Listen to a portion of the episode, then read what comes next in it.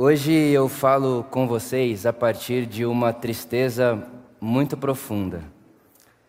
Em outros momentos, em outras épocas, talvez, eu subiria nesse palco e trataria com certa indiferença aquilo que está acontecendo desde quinta-feira a respeito de mim e da minha esposa e da minha família. Eu não sei quantos de vocês viram, quantos de vocês têm essa notícia mas desde quinta-feira está é, rodando por aí em sites e movimentações algumas acusações, afirmações e fofocas a nosso respeito, não só meu, mas Vitor e Luísa, e isso fere absurdamente o nosso coração. E isso tudo nasce porque eles pegaram uma foto e vídeos da gente por perto e frequentando ambientes de pessoas de má reputação, né? Então essas pessoas que estão naquele ambiente, estão naquele lugar e que organizaram esse espaço para a religião evangélica são pessoas de má reputação. E na cabeça de um evangélico no Brasil, pastor não deve frequentar certos lugares, pastor não deve ter relação com certas pessoas. E quando eles pegaram ali essa foto de um vídeo que uma outra pessoa fez e que a gente aparece, essa confusão inteira aí começou na quinta-feira. E dessa foto saíram fofocas e mentiras e acusações a respeito do meu caráter, do meu ministério, eh, da minha vida como pastor, ah, daquilo que a gente faz com o dinheiro da Por Amor inclusive acusações graves a respeito do meu casamento, se meu casamento é de verdade ou não, se é só uma farsa, e depositando uma culpa, uma violência em cima da minha relação com a Luísa, por conta de uma foto, por conta de um espaço e por conta de estarmos num lugar organizado e frequentado por pessoas de má reputação para a religião evangélica. E me entristece muito porque nenhuma dessas pessoas pararam para se perguntar o porquê que a gente estava lá, o que a gente foi fazer lá, a convite de quem a gente estava lá.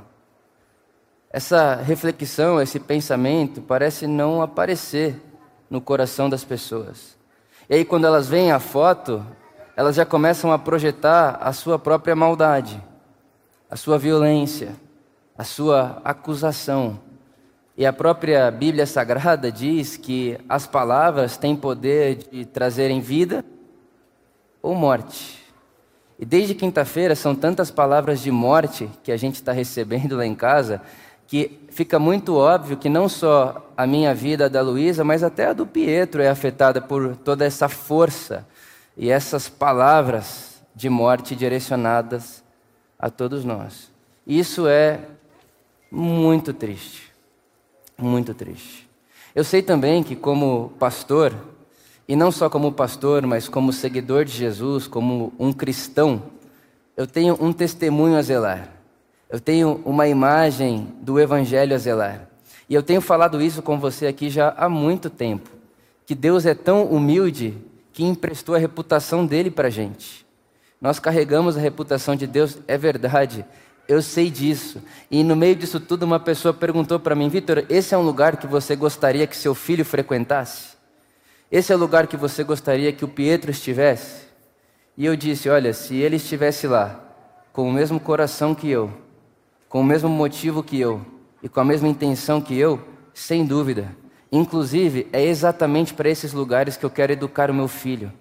É exatamente para esses espaços que eu quero que meu filho tenha coração desejo e motivação para estar.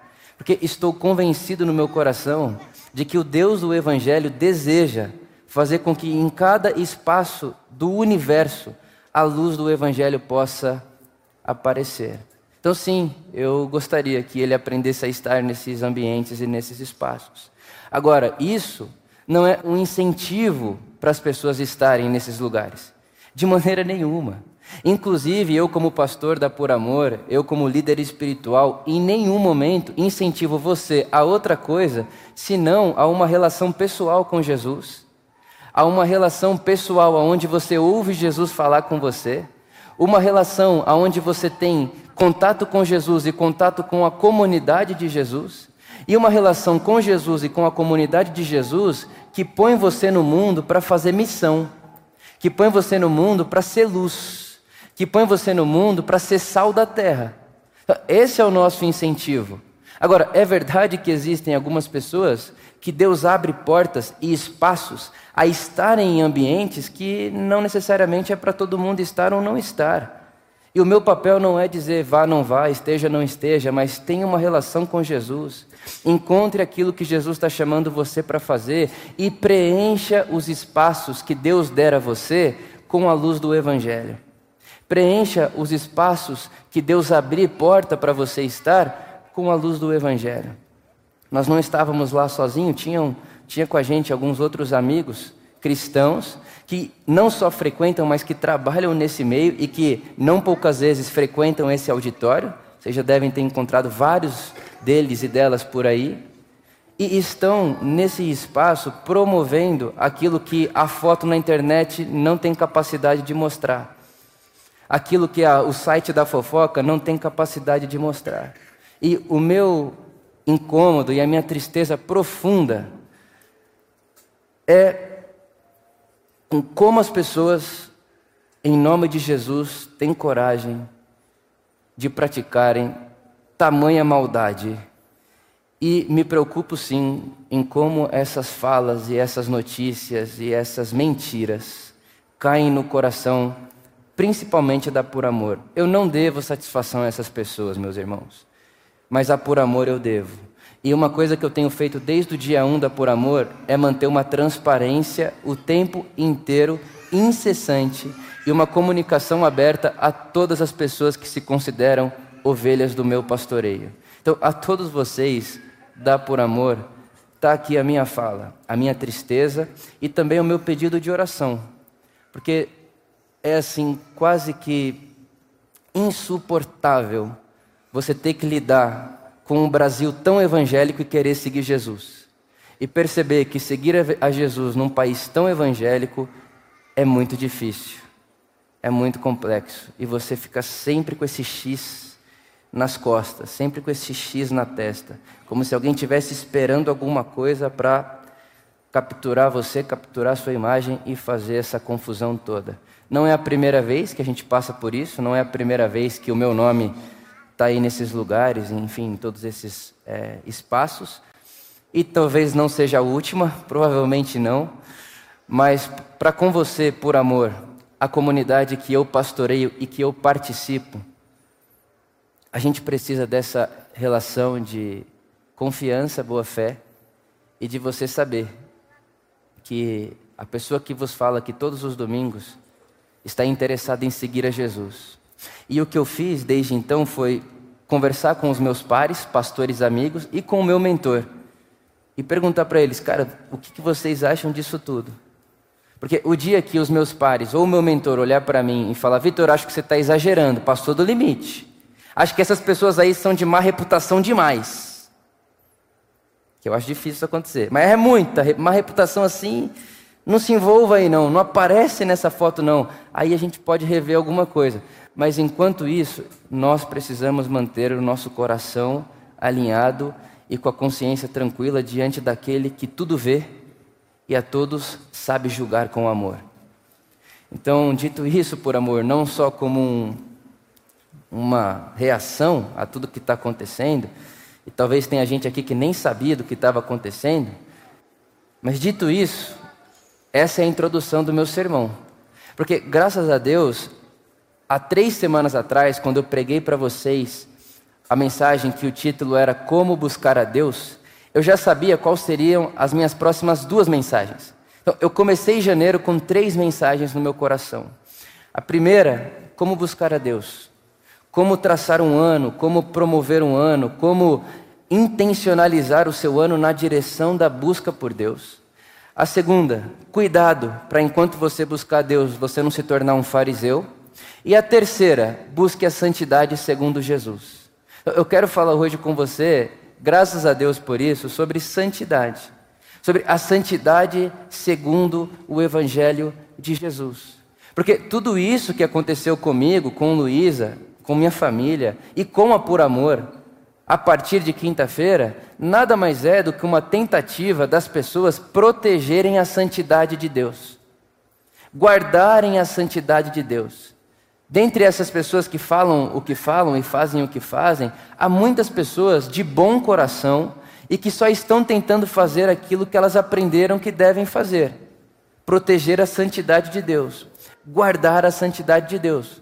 Que numa consciência como essa, que não é só uma consciência evangélica, mas a gente vê essa consciência espalhada nas narrativas do Evangelho, que essa ideia de que a santidade de Deus é se manter distante da má reputação, essa ideia de que a santidade de Deus é se manter afastado, afastada de prostituta, publicano e pecador, essa ideia é confrontada por Jesus o tempo inteiro. E isso também me deixa assustado, porque como é que pode as pessoas verem que tem seguidor de Jesus, gente que ama Jesus, envolvido em todos esses ambientes e espaço, e não celebrarem, e, e não acharem que bom que tem gente lá, que coisa maravilhosa que tem gente lá para levar aquilo que um dia transformou e que mexeu com a nossa vida e que tem potência para fazer com que todos nós reconheçamos o amor de Deus. Que bom! Então, quando a gente vai para o Evangelho, quando a gente lê a narrativa do Evangelho, a gente percebe que Jesus está diante disso o tempo inteiro. Diante dessa tentativa da religião e dos fariseus da época protegerem a santidade de Deus, e enquanto protegem a santidade de Deus, fazem isso indo contra Jesus de Nazaré. Por exemplo, Mateus, o capítulo de número 11, o verso 19, palavras de Jesus. Mateus capítulo 11, verso 19. Veio o filho do homem comendo e bebendo, e vocês dizem, vocês fariseus, aí está um comilão, aí está um beberrão, amigo de publicanos e de pecadores. Mas a sabedoria não é, a sab... mas a sabedoria, perdão, é comprovada pelas obras que a acompanham. Olha aqui o Jesus é, dizendo: vocês, religião, vocês, fariseus, vocês enxergam a minha vida e me veem aonde eu estou envolvido com pessoas de má reputação e vocês ficam comentando por aí: olha lá, o beberrão, o comilão, o amigo de pecadores, de publicano, de prostituta. Esse, inclusive, era um apelido de Jesus. Lá vem ele. Ele quem? Amigo de pecadores, amigo de gente de má reputação. Vocês veem aquilo que eu estou fazendo no meio dessas pessoas e vocês se afastam. Você, Jesus, está se relacionando com o não santo. E nós precisamos proteger a santidade de Deus. E proteger a santidade de Deus é ir contra você, que diz e fala em nome de Deus, mas se relaciona com esse tipo de pessoa. E aí Jesus continua. Então, esse é o verso 20. Jesus começou a denunciar as cidades que havia sido realizada a maioria dos seus milagres, porque eles não se arrependiam. Palavras de Jesus, abre aspas. Ai de você, Corazim. Ai de você, Betsaida. Porque se os milagres que foram realizados entre vocês tivessem sido realizados em Tiro e Sidom, há muito tempo elas se teriam arrependido, vestido roupas de saco e cobrindo-se de cinzas. Mas eu lhes afirmo que no dia do juízo haverá menor rigor para Tiro e Sidom do que para vocês. E você, Cafarnaum, você acha que você vai ao céu? Não, você descerá ao Hades. Porque se os milagres que vocês, que em vocês foram realizados, tivessem, tivessem sido realizados em Sodoma, ela teria permanecido até hoje. Verso 20, 24 o verso que eu quero sublinhar com você. Mas eu lhes afirmo que no dia do juízo haverá menor rigor para Sodoma do que para você. Você imagina essas palavras saindo da boca de Jesus. No dia do juízo haverá menor rigor para Sodoma do que para você. E você sabe que Sodoma e Gomorra é essa idealização ou essa cidade que no consciente evangélico religioso é a cidade da promiscuidade sexual.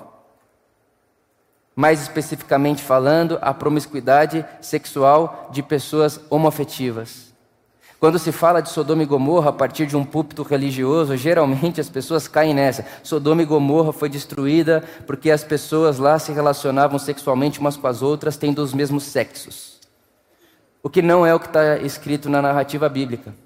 Quando você lê, por exemplo, Ezequiel, ele diz que o pecado de Sodoma é que Sodoma era arrogante. Isso é Ezequiel, está na Bíblia. Arrogante, não tinha hospitalidade, ou seja, não recebia bem os estrangeiros, não alimentava o pobre e não tinha compaixão em seu coração. Então, qual que é o pecado de Sodoma? O pecado de Sodoma é que eles não alimentam os pobres, eles não têm compaixão das pessoas, eles não são hospitaleiros e se acham os melhores, se acham arrogantes. E Jesus está dizendo: Sodoma vai ter menos rigor do que vocês. Porque vocês fazem pior do que isso. Quando você lê, por exemplo, o capítulo 23 de Mateus, Jesus diz: Vocês, religiosos, fariseus, vocês fecham a porta do reino de Deus para as pessoas. Vocês diminuem a possibilidade da graça de Deus tocar a vida das pessoas. Vocês fizeram da graça de Deus propriedade exclusiva de vocês. E Jesus diz assim: vocês viajam o mundo inteiro para converter alguém à fé de vocês, e quando essa pessoa se converte à fé de vocês, vocês fazem dessa pessoa duas vezes mais filhas do inferno do que vocês. São palavras de Jesus. Vocês ficam aí atrás de converter alguém, e quando essa pessoa se converte, você faz essa pessoa convertida duas vezes mais infernal do que você. E, e aí, essa pessoa que é duas vezes mais infernal do que você, vai fechar a porta do reino de Deus para mais pessoas, vai impedir outras pessoas de reconhecerem a graça de Deus, o escândalo da graça e da misericórdia de Deus, por conta de vocês. Falta de compaixão, falta de sensibilização. E aí eles poderiam olhar para Jesus e dizer: Mas Jesus, a gente só está querendo ser santo como o nosso Deus é santo. É assim que a gente aprendeu. É assim que a gente lê na lei. A lei mostra um Deus assim para a gente. Um Deus que abençoa quem obedece. A lei mostra para a gente um Deus que cumpre promessa de quem obedece os seus caminhos. A lei mostra para a gente que Deus é um Deus que é bondoso para com os bondosos, especialmente para com os de sangue judeu, filhos de Abraão. Então, Jesus, a gente só está querendo ser santo segundo o nosso Deus. E aí Jesus continua. Preste atenção no versículo 25 de Mateus capítulo 11. Eu te louvo, Jesus orando na frente de todos eles. Eu te louvo, Pai, Senhor dos céus e da terra, porque escondeste essas coisas dos sábios e cultos e as revelastes aos pequeninos. Sim, Pai, assim foi do seu agrado. Jesus olhando ao céu e dizendo: Pai, obrigado, porque todas essas pessoas que acham que sabem, porque todas essas pessoas arrogantes, com falta de compaixão, essas pessoas que me lembram Sodoma, que acham que não precisam de médico, que acham que não precisam de, de cura e de salvação, obrigado, porque o Senhor não está revelando a sua graça, o seu reino a essas pessoas, porque o coração delas está endurecido demais. O Senhor está revelando a sua graça, o seu coração, o seu reino aos pequeninos, aos pobres, aos contritos, aos publicanos, aos pecadores, às prostitutas. Pai, obrigado, porque você está confundindo a sabedoria humana, a lógica humana Palavras de Jesus. Na sequência do que a gente está lendo. E ele continua: Todas as coisas me foram entregues por meu Pai. E ninguém, ninguém conhece o Filho a não ser o Pai. E ninguém conhece o Pai a não ser o Filho. Então, Israel, preste atenção. Por amor, preste atenção. Igreja, preste atenção. Vocês podem estar com ideias a respeito de Deus e do que Deus é, e do que Deus gosta e do que a santidade de Deus faz, que não está segundo o Evangelho de Jesus. Porque ninguém conhece ao Pai a não ser através do Filho. Ninguém nunca jamais viu a Deus a não ser aquilo que Jesus, o seu Filho, revelou. E a pergunta que fica para nós é: em Jesus, como é que Deus se revela santo? Em Jesus, como Deus se revela puro. Em Jesus, como aparece a santidade de Deus. Em Jesus, como aparece essa, essa dignidade e essa santidade que os anjos cantam dia e noite sem cessar: Santo, Santo, Santo é o Senhor. Como é que essa santidade, como é que essa característica de Deus aparece em Jesus de Nazaré? Essa é a pergunta que fica para nós. Esse é o jeito que uma pessoa que quer seguir Jesus deveria perguntar ao Evangelho: como é que a santidade de Deus aparece na pessoa de Jesus?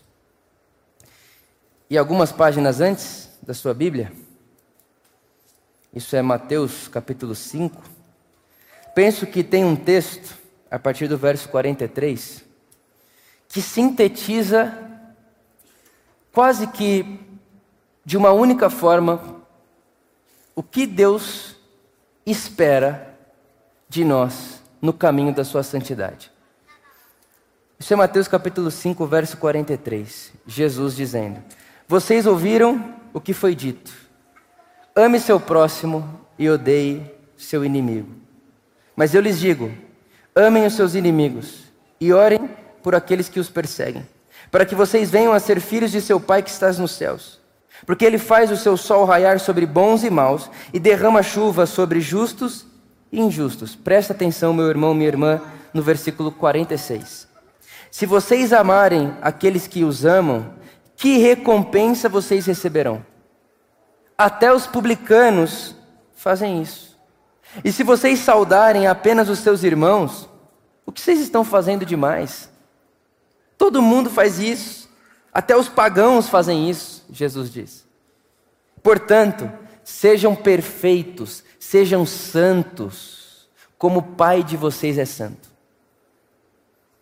Jesus está dizendo: uma pessoa que faz bem a quem faz o bem a ela, não diferencia de nenhuma outra pessoa. Uma pessoa que cumprimenta o seu irmão, a sua irmã, e que trata bem aquele que é irmão e irmã, não se diferencia de nenhuma outra pessoa. Uma pessoa que ora pelos seus amigos e que ama seus amigos, não se diferencia de nenhum tipo de pessoa. Isso não faz de ninguém santo e não santo. E se a gente parar para pensar, a gente foi colocando a santidade de Deus nessa lógica. Deus, como sendo santo e sendo alguém sendo santo, só recebe bem, só acolhe bem aqueles que cumprem os seus mandamentos e os seus desígnios. O Deus que é santo, na mente religiosa dos contemporâneos de Jesus e na mente de muitos dos nossos irmãos hoje em dia também, não consegue se relacionar com a impureza do outro. E a santidade de Deus estaria nisso: se manter afastado, se manter isolado, se manter fora de rodas de pessoas de, de má reputação. E aí vem Jesus e diz: então, só que esse Deus aí, que abençoa quem obedece, esse Deus aí que retribui o bem quem lhe faz o bem, esse Deus aí que olha só para as pessoas que estão seguindo as suas orientações, esse Deus é pequeno e até as pessoas sem Deus, que são pagãos, fazem isso. Isso daí não faz de Deus santo, porque todo mundo já faz isso naturalmente. Todo mundo, todo humano sabe fazer isso. Tratar bem quem te trata bem, amar quem te ama de volta, abraçar quem te abraça. Agora, o que a gente não sabe fazer, o que não é natural nem para mim nem para você, é orar por quem persegue a gente. Isso não é natural. O que a gente não sabe fazer, o que a gente não faz com natureza, de na, em naturalidade, sem a presença de Jesus, é pegar uma pessoa que te quer mal e desejar ela o bem. Isso a gente não sabe fazer. O, o que a gente não sabe fazer é emprestar sem esperar retorno. Isso a gente não sabe fazer. E o que Jesus está propondo é: então, sabe isso daí que vocês não sabem fazer? Sei, Jesus, Deus faz. E porque Deus faz isso daí que vocês não conseguem fazer, é porque Ele é santo. Ele é santo por isso. Ele é santo porque sabe fazer o que vocês não sabem fazer. Ele é santo não porque a sua santidade exclui o não santo. Ele é santo não como uma santidade que afasta e que põe medo nas pessoas ao se aproximarem dele. Não, ele é santo justamente pelo contrário. Em Jesus de Nazaré, a santidade de Deus aparece na sua compaixão e no seu acolhimento e na sua capacidade de fazer o que a gente não sabe, acolher e amar todas as pessoas indistintivelmente. Aonde que mora a santidade de Deus no caminho de Jesus? Mora na capacidade de Deus fazer o que a gente não sabe fazer sem Ele: acolher as pessoas, amar as pessoas, não julgar as pessoas, cuidar das pessoas, ver o pobre, ser hospitaleiro, ir na direção do sofrimento das pessoas. Aonde é que mora a santidade de Deus no caminho daqueles que seguem a Jesus. Seja perfeito, como o Pai de vocês é perfeito. Tá bom, Jesus, mas o que, você está dizendo com isso? Então, a perfeição do Pai de vocês é essa: ó. Ele faz o seu sol brilhar sobre bons e maus. Tá, irmão e irmã,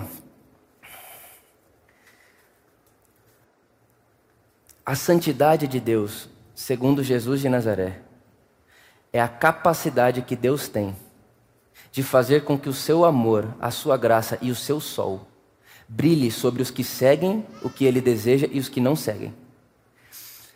A santidade de Deus, segundo Jesus, é a capacidade que só Deus tem e quem participa de Deus recebe de graça de Deus, mas não tem essa capacidade em si mesmo. De acolher com braços de graça e de perdão e de não julgamento a todas as pessoas que vêm até Ele. Não é essa a fala de Jesus no próximo verso de Mateus capítulo 11? Vinde a mim todos vós. Todos vós quem? Que estáis cansados. Então, o convite de Jesus é vinde a mim todos. Todos quem? Todos que estáis cansados e sobrecarregados, e eu lhes darei descanso. Eu vou colocar sobre vocês o meu jugo, e vocês vão aprender de mim, que sou manso e humilde de coração e vocês encontrarão descanso, pois o meu jugo é leve e o meu fardo é suave.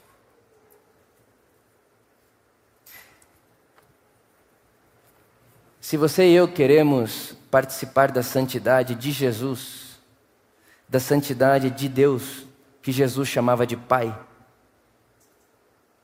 nós precisamos aprender que quanto mais santo uma pessoa, mais cheio de compaixão essa pessoa será.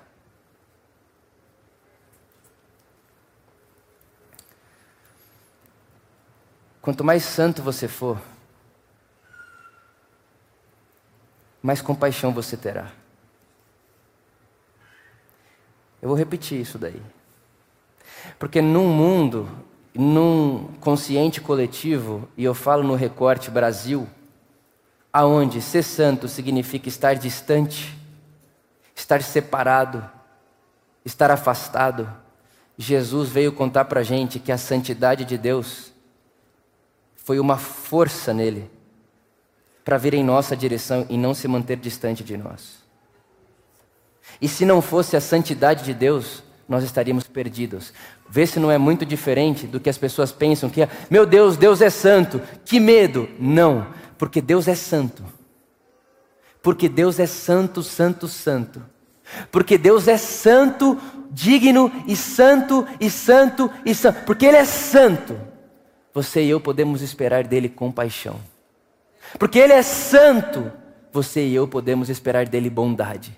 Porque Ele é santo, você e eu podemos esperar dele justiça. Porque Ele é santo. A santidade de Deus em Jesus de Nazaré não nos aterroriza, pelo contrário, enquanto Deus vai se revelando santo em Jesus de Nazaré, pecadores, publicanos, prostitutas e pequeninos e pobres vão se aproximando, porque Ele está dizendo: Vinde a mim todos vós que estáis cansados e sobrecarregados, e eu vos aliviarei. Então Deus é santo. E Deus nos convida a participarmos da sua santidade. Mas participar da santidade de Deus, segundo Jesus, é aprender a ser manso, humilde e cheio de compaixão. E a essa santidade eu quero buscar com a minha vida, com a minha força, com as minhas motivações. E a essa santidade eu quero incentivar você por amor, meu irmão, minha irmã, de comunidade. A esse lugar de santidade eu desejo que a gente frequente, esteja e habite. Num lugar onde quanto mais santo e quanto mais preenchido da consciência da santidade de Deus, mais cheios de mansidão, humildade e compaixão a gente se porte na vida. Porque alguém comentou, eu parei de ver os comentários quinta-feira, meio-dia. Até meio-dia eu estava vendo alguma coisa ou outra. Quinta-feira, meio-dia eu parei. E alguém disse o seguinte: é por conta disso aí, ó. É por conta de pessoas como esse cara, filho do diabo, esses negócios tudo aí, que as pessoas não querem mais seguir a Jesus. Por causa disso aí que as pessoas não querem seguir a Jesus. E eu fiquei pensando, qual seria a matéria que publicariam de Jesus se Jesus estivesse vivendo no nosso meio hoje? Será que seria a matéria de Jesus ao lado de qualquer poder político no Brasil? Ou seria uma matéria falando que Jesus está ao lado, se dizendo filho de Deus, ao lado de pessoas de má reputação, pessoas que não seguem os caminhos de Deus e pessoas que não mereceriam sequer tocar em sua vestimenta? Porque é isso, a santidade de Deus, quando aparece para nós, não nos condena nem nos empurra para longe, ela nos aproxima. Porque é uma santidade que se manifesta em compaixão. Agora, tem uma pessoa, um tipo de pessoa que foge da santidade de Deus quando ela se manifesta em compaixão. São as pessoas que acham que não precisam de compaixão, porque são boas demais. As pessoas que acham que são boas demais não precisam de um Deus de compaixão. Elas queriam que Deus fosse esse santo que retribui o bem para o bom. Elas querem que Deus seja esse carrasco que só abençoe quem obedeceu, que só cumpra a sua palavra para quem está seguindo fielmente a sua lei. Elas gostam mais dessa ideia porque elas se enxergam boas demais. E aí vem Jesus, o nosso Senhor, aquele que é santo, santo, santo para sempre, diz o seguinte: Eu vim para os que estão doentes. Amém. Eu vim para aqueles que sabem que precisam de ajuda, de salvação.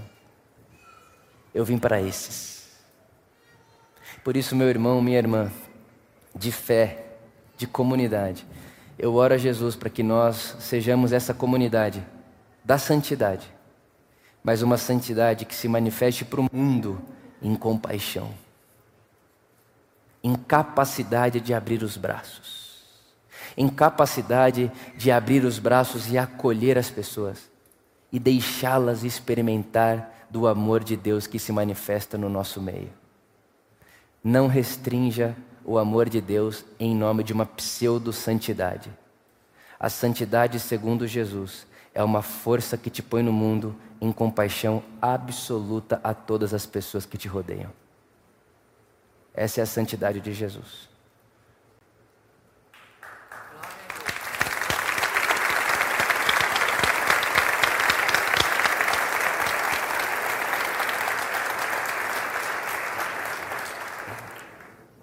E para a gente orar, leve isso no seu coração. A santidade de Deus é uma força que nos empurra a compaixão às pessoas, inclusive as pessoas que nos fazem sofrer.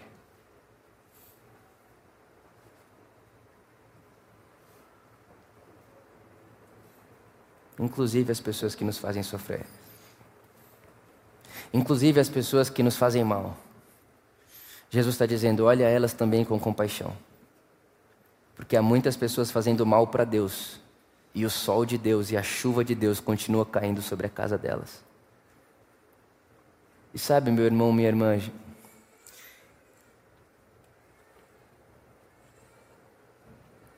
eu fiz isso das outras vezes que aconteceu essa situação comigo, Fiz isso dessa vez de novo.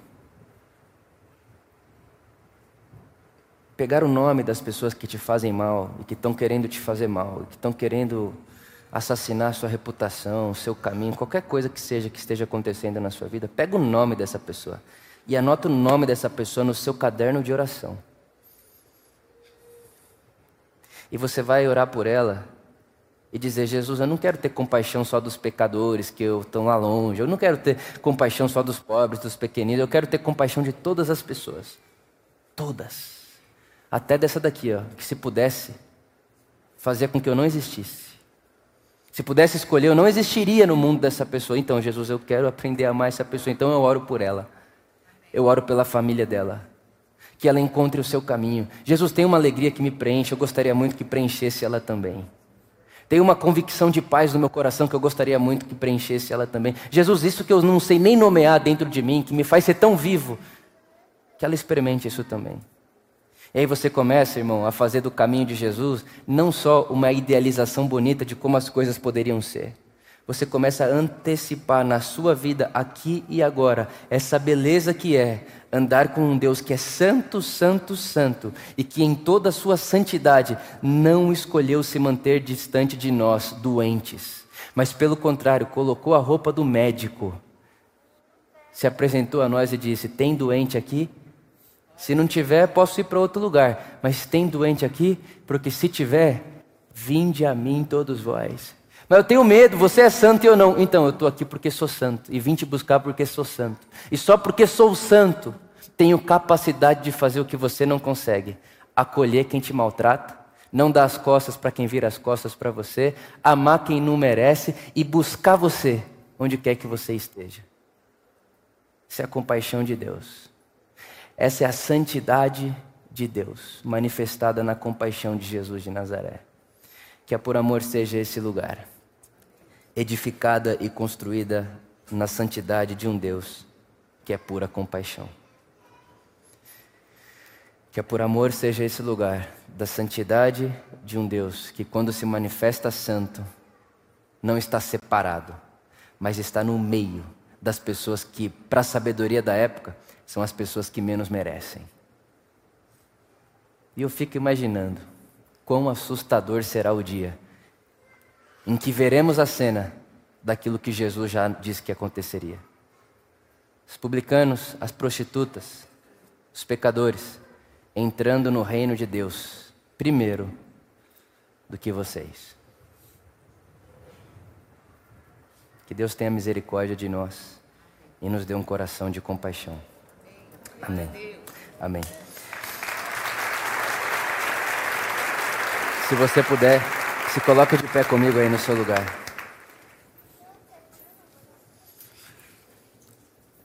E como temos feito desde o primeiro domingo que preguei esse ano, dois domingos atrás. Quero orar por você. Eu quero orar por você porque eu sei que esse tema compaixão é muito complicado, porque se a gente for ficar falando das ramificações disso aqui, é muito denso. E que ter compaixão muitas vezes implica em diminuirmos o nosso juízo moral de muita coisa em ter compaixão, segundo o Evangelho de Jesus, implica em a gente ter que fazer o que a gente não quer fazer, falar com quem a gente não quer falar. Ir atrás de pessoas que a gente não gostaria de ir. Então, falar de compaixão no caminho de Jesus não é um assunto só. Ah, que mundo ideal, que bonito. Vamos amar o inimigo que está lá longe. Não. E inimigo é uma linguagem aqui para toda pessoa que entre você e ela tem um muro. Não necessariamente um inimigo, mas pessoas que entre você e ela têm muros. Então eu quero orar por você para que o Espírito da compaixão nos batize mais uma vez hoje de manhã. Para que a gente saia daqui na direção de qualquer que seja a vida, o outro, a pessoa que precise da nossa compaixão, do nosso acolhimento do nosso amor. Se você pode, feche seus olhos comigo, vamos orar. Pai, um dos seus nomes no Evangelho é Pai das Misericórdias. No plural, Pai das Misericórdias. Porque não é uma só misericórdia, é uma misericórdia nova que vem sobre nós a cada dia. Obrigado. Obrigado porque hoje de manhã mais uma das suas misericórdias nascem sobre nós, acordam sobre nós. E hoje eu oro especialmente pela misericórdia da compaixão. Jesus, nós não queremos ficar de fora do seu projeto. Nós não queremos ficar de fora daquilo que o Senhor está fazendo. E nós não queremos ficar com a nossa vida e a nossa energia gasta, dada a nada que não seja o seu caminho, o seu segmento e o seu projeto, que é um projeto de compaixão na direção das pessoas que sofrem e que precisam. Dá a por amor esse coração e a cada um de nós. O Senhor conhece o coração de cada um, de cada uma desses meus irmãos e minhas irmãs que estão aqui. E a minha oração, Jesus, é que a força do seu Espírito sopre sobre eles e que essa força que sopra, esse, esse sopro, resulte em compaixão. Porque essa é a santidade segundo o seu caminho, a capacidade de não pôr ninguém para fora a capacidade de acolher, a capacidade de amar, a capacidade de receber, a capacidade de não fazer do amor de Deus excludente. Em nome de Jesus, que essa compaixão venha sobre nós e não só nessa idealização que fica lá longe, mas na nossa família, na nossa casa, com os nossos amigos, no nosso trabalho, Jesus. O Senhor disse que nós seríamos reconhecidos como seu povo da maneira como nós amaríamos uns aos outros. Essa é a sua doutrina, Jesus. A sua doutrina é essa. Sua teologia é essa. O seu dogma é esse. Que o mundo conheça vocês a partir da forma como vocês amam uns aos outros. E a força que empurra a nossa vida, Jesus, a amarmos, oramos para que seja a compaixão de Deus. A compaixão de Deus. Às vezes a gente não entende por é que as pessoas fazem isso com a gente. Mas o Senhor sabe, Jesus. O Senhor sabe o motivo de cada um. O Senhor sabe o motivo de cada um, a intenção de cada um, o coração de cada um. O Senhor sabe, a gente não sabe. A gente precisa da Sua compaixão, Jesus, para dar conta de viver a vida seguindo Jesus. Senão a gente vai cantar Jesus com a nossa boca achar as ideias de Jesus muito legal, muito legais. Mas na vida a gente não vai conseguir pôr em prática. Dá a nós a graça da compaixão prática hoje de manhã, Jesus. É minha oração, meu pedido a todos nós que estamos aqui hoje. Compaixão prática. E que essa consciência da sua santidade como sendo esse lugar a santidade de Deus como sendo Deus contando para nós que pode fazer o que a gente não pode, porque amar quem nos ama a gente sabe, Jesus. Fazer bem a quem faz bem para a gente, a gente sabe. Que diferença teria entre o Senhor e nós, se o Senhor fosse como nós? O que te faz santo, diferente e único é o que o Senhor sabe o que a gente não sabe. O Senhor sabe não levar em conta os nossos pecados o Senhor sabe afastar para longe de nós as nossas transgressões. O Senhor sabe não levar em conta os tempos das ignorâncias. O Senhor sabe fazer chover sobre as pessoas que te querem mal. O Senhor sabe. A gente precisa aprender. Dá a nós a graça da compaixão. Dá a nós a graça do aprendizado e do seguimento do seu filho Jesus. Oramos, te agradecendo.